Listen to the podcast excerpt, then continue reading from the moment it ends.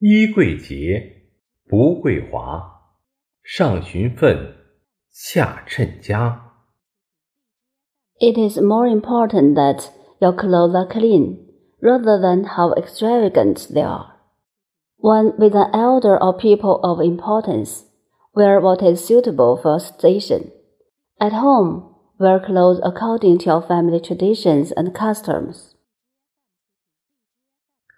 不应该追求不是外表的奢侈华丽，而应该注重内在的修养、文化内涵、素质和正确的人生观、价值观、世界观。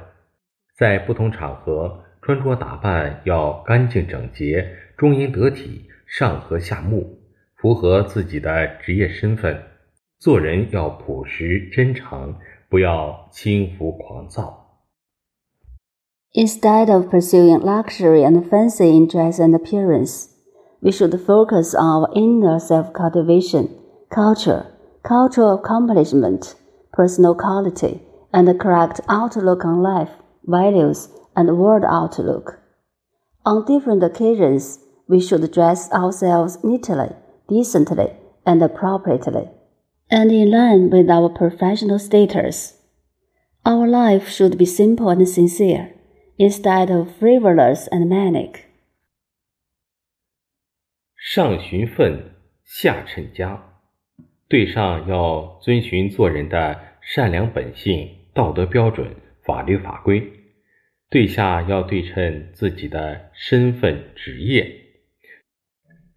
穿衣服注意三点：一是整洁大方、舒适合体；二是符合自己的身份年龄；三是和自己的家庭条件相适应。勤俭节约是中华民族的传统美德，节俭有助于养成质朴勤劳的高尚德操。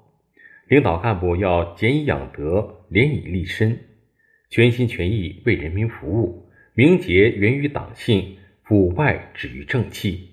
这样，家庭和社会就会形成良好的风气，国家会更加富强文明，屹立于世界。民族之林。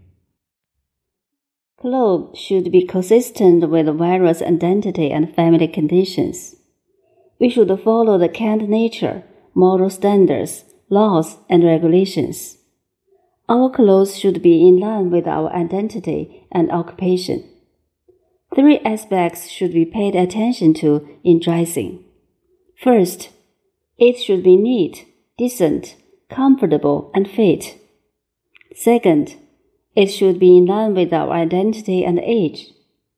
Third, it should adapt to our family conditions. Diligence and thrift are the traditional virtues of the Chinese nation, and thrift helps to cultivate simple, industrial, and noble morality.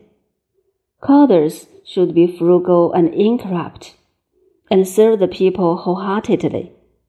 Fame originates from party spirit, and corruption ends in righteousness.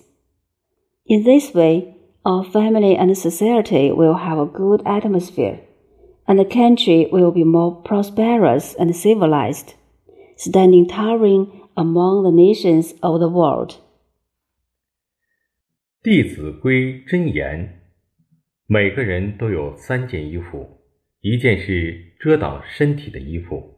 第二件是道德的外衣，第三件是我们内心深处灵魂的外衣。Precepts of 弟子规 Everyone has three clothes. The first one is the clothes that cover the body. The second one is the coat of morality. And the third one is the coat of inner soul.